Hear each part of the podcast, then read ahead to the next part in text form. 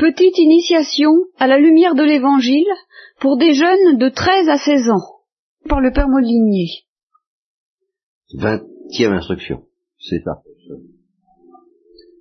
Alors on va changer un peu les plaisirs, parce qu'il faut varier. Je, vais préparer un, un catéchisme qui commencera peut-être aujourd'hui, mais qui continuera plutôt la prochaine fois. Oui, c'est mieux. Euh, ou alors on va complètement bafouiller, je vous préviens tout de suite, et où on passera par des moments où on n'y comprendra rien du tout, avant d'arriver peut-être à d'autres moments où on y comprendra quelque chose. Bon, ça, ça, ça. Puis alors là, je vous donnerai la parole, puisque Thérèse demande ça, et ça va être servi. Hein.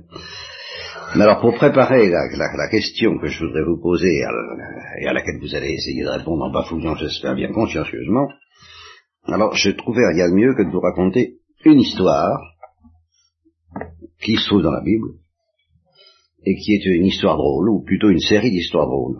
Parce que, on pourrait faire un recueil d'ailleurs, je voudrais faire un recueil, les histoires drôles de la Bible. Il y en a beaucoup, vous savez. Bien. Alors dans ce livre-là, qui est un livre très très court, qui s'appelle le livre de Jonas, alors là, les histoires drôles, ça manque pas. Ça n'est pour ainsi dire que ça. Euh, à quelques nuances près. D'abord, c'est pas un livre historique, c'est une, c'est justement, c'est ce qu'on a, c'est une, une histoire, une bonne histoire, très, très, très instructive. Enfin, euh, c'est une histoire inventée, si je peux dire. Et je dis que c'est une histoire drôle, une série d'histoires drôles, parce que Jonas, c'est un râleur. Alors c'est vraiment le patron des râleurs. Le prototype est le patron des râleurs, des vrais râleurs. Les vrais râleurs, c'est-à-dire euh, ceux qui peuvent se permettre de râler parce qu'ils aiment Dieu, parce qu'ils ont l'expérience de Dieu. Ils le connaissent par cœur. Comme vous savez, ces vieux serviteurs, des bons serviteurs qui seraient tués pour le remettre, qui les connaissent à fond, qui, qui, je, je, les connais, euh, vous savez, qui donc se feraient tuer pour eux, mais qui râlent, qui rouspètent, qui, qui ne prennent pas de gants pour avoir l'air d'être monsieur sera servi, mais certainement monsieur, non, alors là, monsieur ne donne que des ordres idiots, bon ça va, etc. C'est un peu ce genre-là. Je, grossis à peine. Alors, pour pouvoir se permettre de râler comme Jonas, faut avoir l'expérience de Dieu, faut avoir une énorme expérience de Dieu. Et pouvoir dire, je le connais, par cœur, alors là, on peut se permettre de râler, euh, je ne sais pas ce qu'il a, c'est ce qu'il fait de mieux, mais euh, c'est certainement beaucoup mieux que la, la, la politesse des amis du Job. Mais je répète, pour ça, il faut vraiment aimer Dieu et en avoir une, fichue expérience. Justement, pour pouvoir dire, je le connais, eh bien, il faut vraiment le connaître. Alors, euh, il le connaît, Dieu. Il l'a pratiqué. C'est un prophète. C'est un prophète. Ça, c'est certainement le, ce qu'il y a de plus historique, si j'ose dire, dans l'affaire. C'est que c'est vraiment un prophète. Et alors, euh, dès que Dieu lui demande quelque chose, euh, il connaît la musique. Et ça commence comme ça. Dieu lui dit, va à Ninive. Et menace-la, parce que ils sont en train de pécher et je, te demande de, prophétiser contre elles parce qu'ils sont en train de pécher. Bon, ça va, j'ai compris, il s'en va. Il s'en va pas à Ninive, il prend le bateau. Tout de suite, je, sais ce qui va arriver, je connais, je connais, oh là là, ça va recommencer, c'est une histoire que je connais par cœur, je vais prophétiser, je vais prophétiser, et puis ça va servir à rien parce qu'ils vont convertir, et puis il va, il va se repentir de ce que... Non, ciao. Mais, donc il ne râle pas seulement dans les mots, il râle dans les actes. Je sais, je connais, je vois ce qui m'attend, bonsoir. Il ne fuit pas le visage de Dieu, il fuit la mission. Il ne fuit pas Dieu, il fuit les pécheurs. Il en a assez d'avoir affaire à ces gens-là parce que Dieu le lui demande. Alors, ciao. Il prend le bateau. Et alors, ça ne rate pas la tempête. Parce que Dieu ne... Dieu comprend, dit ça y est, il commence à râler, bon, bon, bon, on va le ramener. Alors la tempête, et les hommes ont, très peur de ce qui se passe, et, Jonas dit ça va, ça y est, j'ai compris. Arrêtez, je connais, ça y est. Allez, débarrassez-vous de moi, c'est de ma faute.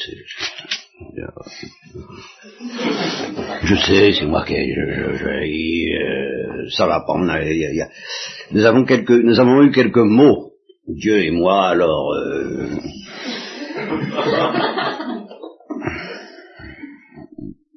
Alors les hommes sont très effrayés, parce que ce sont des païens, mais des païens qui soupçonnent confusément, comme beaucoup de païens, qu'il se passe quelque chose dans le peuple juif euh, dont ils ont la crainte, qui n'est pas simplement la crainte au sens de la mauvaise peur, qui est une crainte euh, qui est déjà une sorte d'adoration, et alors ils veulent pas y toucher à cet homme-là. Ils sentent que c'est un homme sacré. Alors qu'est-ce qu'on qu'est-ce qu'on va faire? Et c'est lui-même qui leur dit mettez-moi à l'eau, mettez-moi à l'eau. Alors euh, Seigneur, disent les païens, ne nous fait pas périr à cause de la vie de cet homme, ne nous rend pas responsables. De la... Bon, ils ne veulent pas se mouiller, c'est le cas de dire, n'est-ce pas? En pleine mer. Alors, euh, nous ne rend pas responsables de la vie de cet homme qui n'a rien fait de mal. Hein? Alors, euh, c'est toi, hein, c'est toi, Seigneur, c'est toi hein, qui aura fait ce que tu as voulu. Alors, ils le mettent à l'eau sur sa demande. Et alors là se produit quelque chose que Jonas connaît aussi. Alors la, la, baleine, c'est évidemment, bon, euh, une image euh, de ce que les hommes de Dieu connaissent sous une forme ou sous une autre, euh, je dirais à satiété. Je peux exprimer ça en un terme très simple, boire la tasse boire la tasse, quoi. Euh, il y a des moments où il faut boire la tasse. Si on est un homme de Dieu, il y a des moments où on boit la tasse. C'est comme ça. Et Jonas, il, il a l'habitude. Il a l'habitude de boire la tasse. Il a fait ce qu'il fallait pour ça, d'ailleurs. Il a, il a, résisté. Il a, Dieu lui a donné un ordre, et je connais, j'en veux pas de son ordre, je m'en vais. Bon, il a résisté, bon, ça, il va boire la tasse. Et alors, quand on boit la tasse, euh, les, eaux de la mort nous entourent, c'est, c'est, pas drôle du tout, c'est, les grandes angoisses de la mort sont là, mais, Jonas, euh, il est vacciné. Il a de l'entraînement, il a l'habitude, il a, il a, il a de l'angoisse, cette angoisse n'est pas diminuée, mais, il connaît l'angoisse par expérience. Et il sait que Dieu en, sort, mais euh, au dernier moment, quand, quand, quand, tout paraît fichu. Euh, alors il connaît la musique. Là aussi il connaît. Et il connaît tellement bien que avant même d'être sorti de la baleine, il dit le Seigneur m'a répondu. J'ai invoqué du fond de ma détresse, j'ai invoqué le Seigneur, et il m'a répondu, il le sait d'avance. Toute cette prière, euh, si vous regardez le texte, normalement elle aurait dû se, trouver après qu'il est sorti de la baleine. Le Seigneur donna un ordre au poisson, lequel dévorera Jonas sur la terre sèche. Bon. Mais mais le, à ce moment-là, Jonas devait dire, bon, j'ai invoqué le Seigneur et il m'a répondu. Ben non, c'est avant. Parce qu'il sait. Il sait. Ça ne diminue pas son angoisse, mais il faut, il faut, boire la tasse. il le sait, il en a, il en a l'expérience, et il sait qu'on en sort. Voilà. Il, reconnaît ce qu'il a déjà subi à plusieurs reprises dans sa vie, des moments où on croit que tout est, où on devrait croire que tout est perdu, où, où on fait naufrage dans tout ce qu'on a rêvé, dans tout ce qu'on a imaginé, dans tout ce qu'on a, dans tout ce qu'on vit aussi d'une manière quotidienne. C'est le naufrage. Bon, bah, ah oui, bon, c'est comme disait euh, Henry James, je crois, ou, William James, enfin un James. Au moment du tremblement de terre de San Francisco, en 1905, un des, un des plus violents, euh, dont nous avons le film, pour tous ceux qui voudraient avoir euh, dans notre vidéothèque la, reproduction intégrale du tremblement de terre, et il paraît qu'il a dit, ah, c'est ce bon vieux tremblement de terre de San Francisco qui arrive. Bon, il, avait l'habitude, il connaissait par, par, expérience le tremblement de terre. Alors bon, ben, euh, boire la tasse, il, connaît. Ça lui est déjà arrivé plusieurs fois. Euh, c'est un peu comme le grand 8, quoi, mais ça n'empêche pas d'avoir peur. on, on, on, sent passer quand même, mais euh, on sait d'avance que on ne sait pas comment, on ne sait pas quand, et on ne sait pas jusqu'où ira la, la, la, la, la, éventuellement la terreur, en tout cas l'angoisse et, les ténèbres, mais Dieu ne s'en sortira. Et effectivement, c'est ce qui se passe, il en sort, et à ce moment-là, une fois qu'il en est sorti, Dieu lui dit, bon, bah tu vas y aller. Hein, tu vas y aller Bah oui, d'accord, Et alors il y va. Et il les prévient, dans 40 jours, Ninive sera détruite, hein, parce que vous commencez à euh, chauffer sérieusement les oreilles au Seigneur. Hein. Alors, c'était une ville très longue, il fallait trois jours pour la traverser, alors il a, traversé la ville pendant trois jours. Je crois, je ne sais pas s'il si, a eu le temps de, la traverser tout entière. Euh, il fallait trois jours, euh, je crois que dès, au bout d'un jour, le roi de Ninive est averti de ce qui se passe, Et alors il dit, oh là là, euh, convertissons-nous, faisons pénitence, revêtons cendre, qui sait? Voilà. Jonas leur dit, Dieu a décidé de vous faire périr dans 40 jours, c'est précis, c'est daté. Ah, les événements datés sont toujours beaucoup plus euh, sérieux que les événements qui restent. Si ce, Dieu va vous faire mourir, bon, enfin, quand, on ne sait pas trop. Dans 40 jours. Là, c'est précis. Là, ça paraît irrévocable. Et cependant, le roi d'un livre on peut peut-être changer la volonté de Dieu. Ce, qui sera ma question, je vous le dis tout de suite, sur laquelle vous aurez à, à sécher. Convertissons-nous, faisons pénitence, on ne sait jamais. Et Jonas, il sait. Quand il sait qu'il se met à prendre le sac et la cendre au bout d'un jour, il a déjà compris. Ça y est, ça va recommencer, il va se repentir, et il n'y a, rien, a rien du tout. Et alors, euh, toute sa colère se, déborde. Parce qu'il dit, ben, je le savais, je le savais, je le savais, je le savais. Voilà. Je, je, c'est pour ça que j'étais parti. C'est pour ça que j'étais parti. Il avait des raisons. À quoi ça sert que je dire vous allez mourir alors qu'il meurt pas Pas besoin de m'envoyer raconter des histoires. Vous allez raconter des tactes. Des extrovers. Hein? C'était bien ça que je disais quand j'étais encore dans mon pays. C'est pour ça que je m'étais d'abord esquivé en fuyant jusqu'à Tars, jusqu'à Tarsis. Je savais bien que tu es un dieu de pitié, euh, clément, et alors il adore, dans le, au fond, au fond il, le sait parce que dans son cœur, il, sympathise profondément avec l'attitude de Dieu, il est profondément d'accord, mais euh, il faut râler pour, pour ça râler. Je savais bien que Dieu leur ferait pitié encore une fois, parce que tu es longanime, riche en bonté, prêt à revenir sur, prêt à revenir sur tes arrêts. Bon alors écoute là, bon, ça suffit. Non, j'ai plus qu'à mourir, bonsoir. Euh... Voilà. Et alors à ce moment-là va se produire le seul événement que Jonas n'avait pas prévu, dans ce, parce qu'il sait tout, vous voyez, il sait d'avance tout ce qui va lui arriver, sauf celui-là. Parce que justement, Dieu veut s'expliquer. Dieu veut dans quelque sorte s'excuser auprès de lui et lui faire comprendre peut-être un peu plus encore du dedans que lui, Dieu, il a quelques excuses d'avoir euh, une conduite un peu fatigante pour ses prophètes, c'est vrai. C'est vrai. Alors, euh, au lieu de dire, écoute, euh, oh, allez, euh, râle pas, quoi, hein, tu sais bien quand même, t'es toujours avec moi, toi, c'est un peu le, le, du, fils aîné de l'enfant prodigue, n'est-ce pas, c'est ça, voilà, c'est toujours là pour ceux qui pêchent, etc. Bon, hein, ça me ce là, c'est rien que pour eux, quoi. Alors, euh, Dieu pourrait lui dire, écoute, je t'en prie, euh, te fâche pas, allons, il va lui dire ça, Dieu, il va lui dire te fâche pas. Mais il va lui dire, de la manière de Dieu, c'est-à-dire en inventant quelque chose d'imprévisible, alors même pour Jonas, c'est que donc il se couche pour, pour, attendre la mort, et puis en fait de mort, c'est ce qui arrive aussi là. Alors là, c'est là ce qu'il prévoyait pas. En fait de mort, il y a un ricin qui pousse, c'est-à-dire un arbre. Et cet arbre est, la source. Alors il faut, il faut, faut voir ça euh, plus profondément que le texte. Il n'y a pas simplement qu'il le met à l'ombre. Bien sûr qu'il le met à l'ombre, il, le couvre de son ombrage, mais, mais c'est beaucoup plus profond que ça. Il, il, lui redonne le goût de vivre. C'est ça que Jonas prévoyait pas. Prévoyait pas ça. cette chose, il, s'étale pour mourir et puis il se produit quelque chose qui lui redonne le goût de vivre sur la terre. un arbre qui pousse, qui lui donne de l'ombrage et qui lui donne aussi la joie de vivre, c'est dans, le texte. Ce ricin faisait toute la joie de Jonas.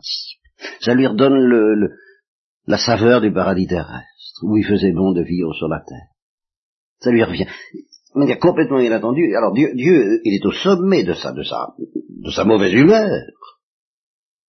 Et justement, de même que Dieu a été miséricordieux envers Ninive, il est miséricordieux envers Jonas, et il lui redonne le goût du paradis terrestre au moment où il s'endort en disant j'en ai assez de cette existence sur la terre, de cette vallée de larmes dans laquelle on eh bien, euh, d'accord, couche-toi, et à ce moment-là, pendant qu'il dort, l'ombre du ricin se, se, développe autour de lui, et il se réveille dans une sorte de paradis terrestre où il fait bon vivre, et, et, où il retrouve la joie.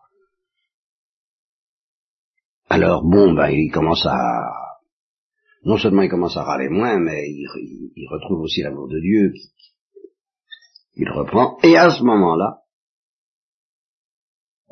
en une nuit, une maladie, un ver se met dans, le ricin qui se dessèche, et de nouveau c'est euh, la vallée de larmes. Alors là, cette fois j'en ai assez. Cette fois j'en ai assez. Alors là, euh, et là, c'est là que fois Dieu se met à parler pour la première fois.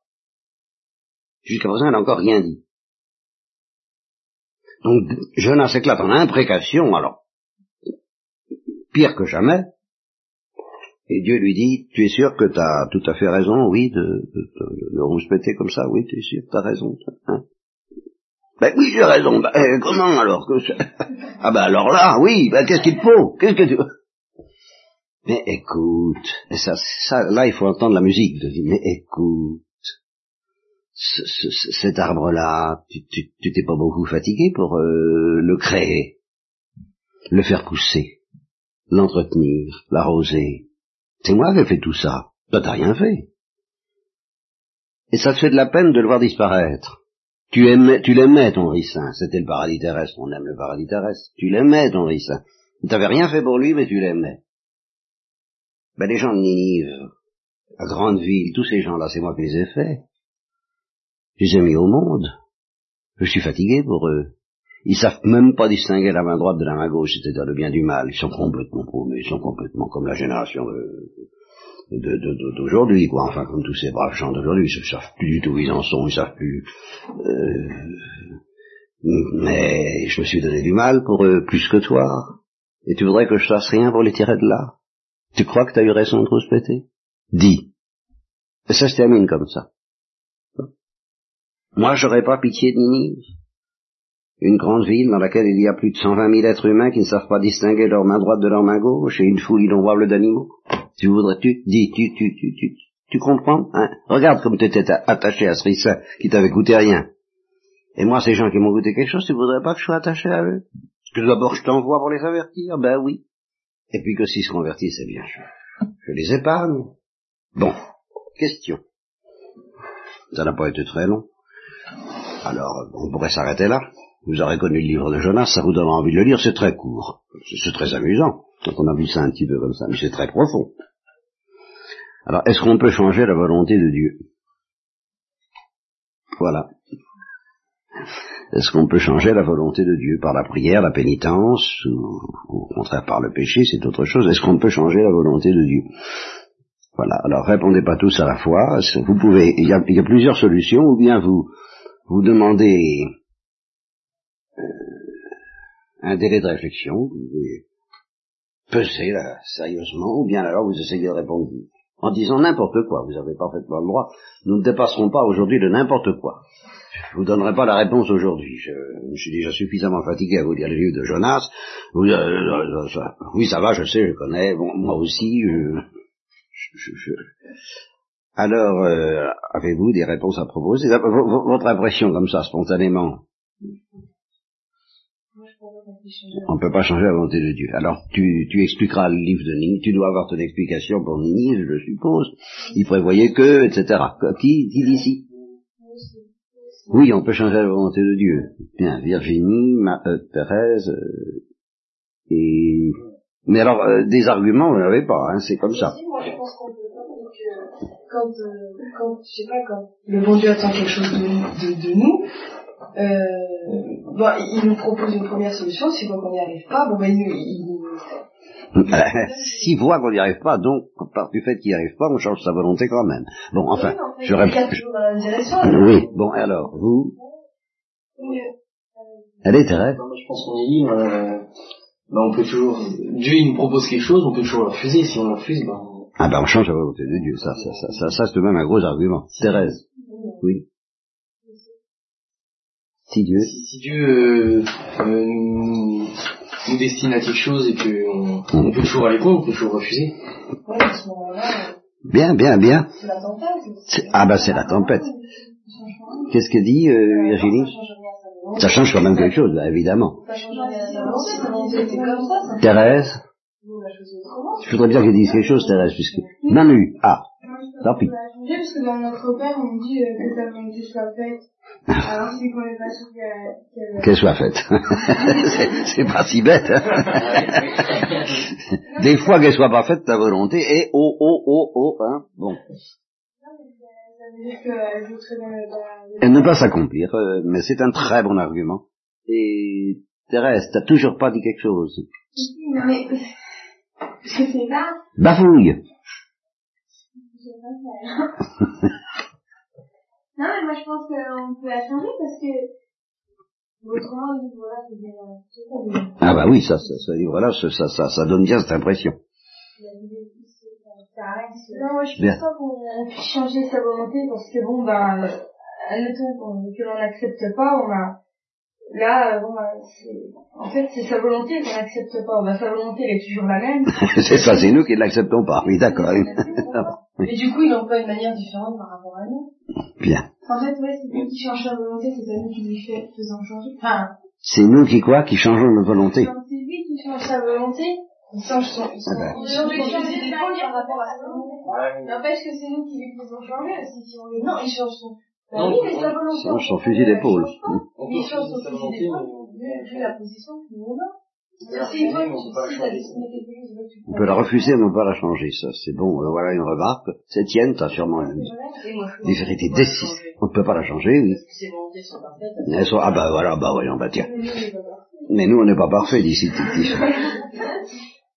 Bon, alors je ne répondrai pas aujourd'hui, je vous dirai simplement que euh, dire, si on, en gros, d'in- d'instinct comme ça, si, si vous dites euh, on ne peut absolument pas changer la volonté de Dieu, vous risquez de vous tromper. Si vous dites on peut changer la volonté de Dieu, vous risquez de vous tromper. Dans les deux cas, vous risquez beaucoup de vous tromper. Et, euh, mais l'erreur la plus dangereuse de beaucoup, c'est de penser qu'on ne puisse pas la changer. Dans, la mesure où c'est une erreur, parce qu'il y a quand même une vérité. Alors, c'est compliqué, c'est très compliqué. C'est pour ça que c'est pas compliqué, c'est très compliqué. Voilà. Mais il y a une vérité à dire qu'on peut la changer, il y a une vérité à dire qu'on ne peut pas la changer. Donc il y a une erreur aussi. Donc dans les deux thèses, il y a une erreur et une vérité. Hein? Bon alors, si je prends ce qu'il y a de vrai dans le fait qu'on ne peut pas changer la volonté de Dieu, très bien. Mais si je prends ce qu'il y a de faux, car s'il peut y avoir quelque chose de faux, alors c'est très très dangereux. Parce que justement, si les habitants de Ninive, par exemple, s'étaient laissés convaincre qu'on ne peut pas changer la volonté de Dieu, en ce sens que, bon, dans 40 jours, Ninive sera détruite, bon, on peut rien y changer, mais ils n'auraient rien fait. Et ça, c'est dangereux. Et ça, c'est mortel. Donc c'est une manière au moins dangereuse de comprendre cette euh, peut-être vérité qu'on ne peut pas changer sa volonté. C'est à savoir que s'il annonce, dans 40 jours, tu vas mourir, et si on ne se dit pas, il va peut-être changer, eh ben, eh ben, eh ben, c'est très grave. Tu comprends pas ça, Étienne? Donc d'accord qu'il y a tout de même une mauvaise manière de comprendre cette idée qu'on ne peut pas la changer. Et que cette mauvaise manière est très dangereuse. Tandis que dire on peut changer la volonté de Dieu, bon, bah, il y a une erreur là-dedans si on veut, mais c'est beaucoup moins dangereux. Parce que malgré tout, on se dit, bon, ben, on peut changer la volonté de Dieu, parce que s'il nous propose des biens qu'on n'est pas fidèle, ben, ça va, je, je, je, vais te bénir, d'accord? Mais si on n'est pas fidèle, eh ben, ça risque de, de tourner mal, il vaut mieux le savoir. Je vais te maudire, d'accord? Mais si euh, on se convertit, ça va changer, il vaut mieux le savoir aussi. Vous êtes d'accord avec moi? Bon, je ne tranche pas parce que pour le moment c'est trop compliqué. Vous allez y réfléchir, euh, en discuter entre vous peut-être. Cédric, tu n'as rien dit? Non, non. Hein, je suis en train de me dire que la volonté de Dieu, c'était peut-être de... Il se disait, bon, j'accepte de changer ma volonté. Ah, voilà, ça devient, ça devient. De... Ah, là, là, ça, là, nous sommes sur la piste de la vraie réponse, mais elle est très difficile. J'accepte de changer ma volonté. euh, D'accord, oui. Thomas? Oui, mais en fait, pour Ninive, je pensais qu'au départ, Dieu, il pensait, il espérait en fait que Ninive changerait. Donc sa volonté, même au départ, c'est, c'est quand même de sauver Ninive. Ah, Absolument. Seulement supposons que, supposons que, supposons que Ninive se soit pas converti, supposons que Jonas soit resté dans le bateau. voilà. Donc il y a tout de même une liberté humaine que Dieu respecte. Et par conséquent, dans cette mesure-là, il ne peut pas faire n'importe quoi. Il s'interdit, c'est ça, de faire n'importe quoi comme si on ne pouvait pas le faire changer. C'est ce que, tout ce que nous dirons pour aujourd'hui.